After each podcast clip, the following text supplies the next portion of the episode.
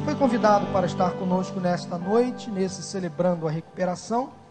E o tema da nossa palestra, desta palavra, é autoestima. Ah, eu escrevi sobre este assunto na revista Elos, deste bimestre. Então você pode depois, no final, se você não tem a revista Elos, você pode pegar um exemplar que é distribuído ali na porta, levar para casa para você ler um pouco mais sobre este assunto tão importante. Uh, não sei se você sabe, mas nós temos três áreas, três níveis de relacionamento. O primeiro relacionamento que nós temos, que é o mais importante, é com Deus. O primeiro deles, então, é com Deus. O segundo nível de relacionamento é com o próximo, com as outras pessoas, com o nosso semelhante. E o terceiro nível de relacionamento é aquele que a gente tem conosco relacionamento consigo, com, com você. Ora, se eu me relaciono bem com Deus, consequentemente, eu vou me relacionar bem com o próximo e comigo mesmo. Agora, se eu não estou bem com Deus, muito provavelmente eu vou ter sérias implicações no relacionamento com o próximo e o meu relacionamento comigo mesmo, comigo mesmo também será afetado. Então, quero tratar nesta noite, nesta palavra, nesta palestra sobre autoestima sobre o relacionamento do indivíduo com ele mesmo. É o relacionamento de você com você mesmo. Como você se relaciona com você mesmo. Este é a linha mestre desta palavra sobre autoestima. Quando nós falamos em autoestima, nós lembramos sempre de uma definição, não sei se você já leu essa definição, mas é muito fácil essa definição que ela demonstra claramente o que é autoestima. Essa definição está no dicionário Hawais. Diz assim: autoestima é a qualidade de quem se valoriza, se contenta com seu modo de ser e demonstra, consequentemente, confiança em seus atos e julgamentos. Autoestima, então, é a qualidade de quem se valoriza, se contenta com seu modo de ser e demonstra, consequentemente, confiança em seus atos e seus julgamentos. Autoestima, então, é um sentimento ligado, à maneira como eu me vejo. Eu olho para dentro de mim, como eu me percebo, como eu me relaciono comigo mesmo. Para início de conversa, para definir essa nossa palavra, nós encontramos uma base bíblica muito importante que está em Gênesis, capítulo 1, versículo 27. Quando a gente compreende esta verdade, tudo fica melhor. Eu passo a me relacionar bem, muito bem comigo mesmo, quando eu entendo que eu fui criado segundo a imagem e semelhança de Deus. Ou seja, eu não sou obra do acaso, eu não sou um ser humano qualquer, eu não entrei neste mundo fruto da sorte, eu tenho valor. Eu fui criado por Deus, a semelhança e imagem dele. Eu sou criatura dele. E a partir do momento que eu reconheço Jesus Cristo como meu Senhor e Salvador, diz a palavra de Deus em João 1,12, eu me torno filho de Deus. Filho de Deus. Então, peraí, eu não sou um qualquer um. Eu não sou um Zé Ninguém, eu sou um Zé, mas não sou um Zé Ninguém. Você não é uma pessoa sem valor, você é muito importante aos olhos de Deus. Você é coroa da criação. Deus, quando te criou, quando me criou, Ele estava num excelente dia. Diz a palavra que Deus percebeu na obra criada tanta alegria, tanto contentamento, que exclamou: Eis que isto é muito bom. É muito bom. Eu fui para o 10, usando aqui uma linguagem humana, né? Talvez Deus tenha dito isso. Eu fui para a minha excelência, eu criei o homem à minha imagem e minha semelhança. Tamanha a preocupação, o interesse que Deus teve quando me criou, quando criou você. Então, para início de conversa, eu quero que você entenda que você é amado por Deus, foi criado à imagem e semelhança dele, e Deus não abre mão de você. Deus vai investir tudo em você, porque Ele quer ver você de pé, com a sua autoestima ajustada, equilibrada. Importante então perceber que você foi criada, criado à imagem e semelhança de Deus. Agora, muitas pessoas que têm dificuldades em lidar com a sua autoestima, São deficiências na capacidade de se autovalorizar, de se autoestimar, de se auto-reconhecer, de se autocapacitar. E esse é um problema que tem afetado diretamente a vida de muitas pessoas. O sentimento, então, de inferioridade. Aquelas pessoas que olham para dentro delas e acham que elas não vão a lugar nenhum, que elas não são capazes, que tudo conspira contra. São pessoas que, via de regra, andam de cabeça baixa, não conseguem olhar o mundo de frente, sempre pessimistas, reclamando de tudo, de todos, são pessoas críticas, negativas, murmuradoras, são pessoas queixosas, hipocôndricas, com mania de doença, tudo acontece de errado. Lembra daquela hiena do desenho animado? Ó oh, vida, ó oh, céus, ó oh, azar. Aquela voz anasalada, né? Coitadinho. Tem gente que é assim, que se acha o coitadinho, o afetado. Tudo conspira contra. Parece que anda com uma nuvenzinha negra em cima. Para onde vai, cai um raio tropeça, cai, está sempre reclamando das coisas. Fala mal dele mesmo, fala mal do próximo, fala mal do governo, fala mal da igreja, do pastor, da família, não está bem com ninguém, acorda de mau humor, sempre reclamando, não vê perspectiva alguma. Você conhece alguém assim? Você conhece gente assim? Não precisa se manifestar. Não precisa. Mas tem gente que é assim. E não consegue extrair de dentro de si otimismo, não consegue extrair vitalidade, não consegue extrair energia, motivação. Não, está sempre cercado, envolvido em problemas. Tudo acontece de errado, sempre de mau humor. Essas pessoas sofrem de baixa autoestima. Baixa autoestima. A baixa autoestima resulta da ausência de autoconhecimento, dessa ausência de autovalorização, de autoestima, de autorreconhecimento, de autocapacitação. A pessoa não, não tem essas virtudes. Estão sempre, pessoas sempre se queixando. E a baixa autoestima está entre as principais causas da depressão. A pessoa com baixa autoestima tem uma grande tendência a sofrer de depressão. Um importante psiquiatra chamado Aaron Beck escreveu o seguinte sobre este assunto, né? As pessoas deprimidas apresentam pensamentos negativos em três áreas. Primeiramente, elas veem o mundo e as experiências da vida negativamente.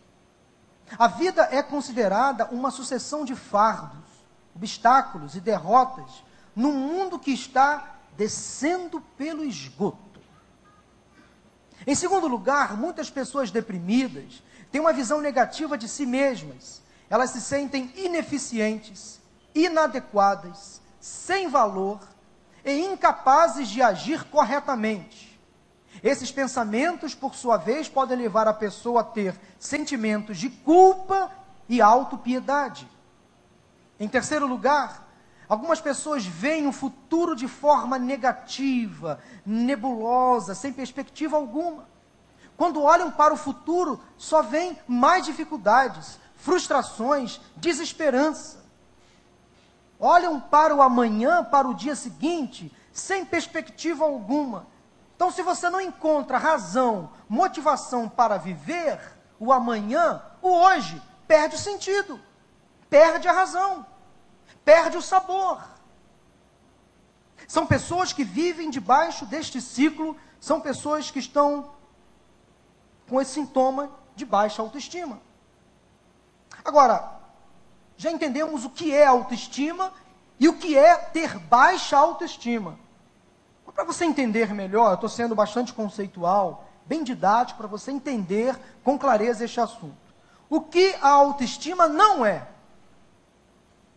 não é ter um excessivo orgulho de quem você é. Tem pessoas que se acham o centro do mundo, o centro das coisas. Vive num patamar de superioridade. Isso não é ter uma boa autoestima. Tem pessoas que, a bem da verdade, têm uma autoestima elevadíssima, fogem ao padrão, ao equilíbrio. Então, ter autoestima não é ter um excessivo orgulho de quem você é, se achar o centro das coisas, o melhor, o principal, ponto. Cheguei, agora as coisas vão funcionar. Já que eu estou aqui, tudo vai correr bem. São pessoas que se acham super importantes. Até comparando-se a outras pessoas, do tipo, ah, o que esse pastor está falando? Eu falaria melhor. Eu faria mais do que ele está fazendo. Sobre este assunto, com certeza eu dominaria. Eu sou expert, expert nesse assunto. São pessoas que inferiorizam as outras para se supervalorizar. Querem subir um degrau, mas puxando o outro. Ou quer subir um degrau acima, sempre pisando em quem está embaixo. Isso não é, não é ter uma autoestima elevada. O que autoestima também não é, é você se valorizar exageradamente nas suas qualidades, nos seus, nas suas virtudes. Eu domino, eu sou o cara, eu sou o tal, eu sou o melhor de todos. Também não é considerar-se como o centro do mundo, o centro de todas as coisas. Também não é ser um narcisista, é você se amar, né? Narcisista é aquela pessoa que se idolatra, se ama. Eu me amo. Lembra daquela música? Eu me amo, eu me amo. Não posso mais viver sem mim. Eu sou o cara. Deixa, deixa eu me amar, deixa eu me beijar, porque eu sou. Não, ninguém me completa, eu me completo. Eu não preciso de, ninguém porque eu me basto. Lembra do Alberto Roberto? É mais ou menos isso. É o cara que vê todas as virtudes nele. Não precisa de ninguém. Eu sou o cara, eu sou o tal. Eu abafo, eu causo frenesi nas pessoas. Não confunda, autoestima não é isso. A verdadeira o verdadeiro caminho para a autoestima começa a partir desse momento aí. Como você se olha quando você está diante do espelho? Como você se vê? De que maneira você se enxerga? Você pode ser um gatinho, mas está se olhando, se enxergando como um leão. Olha só essas, essas duas outras imagens. Tem gente que se supervaloriza. Não está com essa bola toda, mas está achando que está dominando o pedaço. Isso é ter uma autoestima exagerada. É esconder os seus defeitos, as suas imperfeições. Isto não é ter uma autoestima equilibrada. Isto é ter um excesso de autoestima. E os extremos não são lugares para nós transitarmos. Nós não podemos e nem devemos ter uma baixa autoestima, nem uma autoestima exagerada. Senão eu saio do padrão, eu saio do equilíbrio, eu passo a andar num outro patamar, isso também é prejudicial. Gera outras doenças, outros problemas. Agora, pastor, qual é a chave então? É o equilíbrio e a moderação. Vamos repetir essas duas palavras que estão sublinhadas? Equilíbrio e moderação. Isso é a base. É fundamental. Então, nossa palavra diz respeito a você lidar com a sua autoestima, ou seja, a maneira como você se valoriza, se contenta com o seu modo de ser e demonstra, consequentemente, confiança em seus atos e julgamentos de forma equilibrada e moderada. Você precisa buscar então o centro das coisas, nem um extremo, nem outro extremo. A pessoa com autoestima ajustada será capaz de não sucumbir nem se deslumbrar diante dos extremos da vida. Nós enfrentamos extremos o tempo todo: derrota, vitória, crítica e elogio, doença e saúde, perdas e ganhos.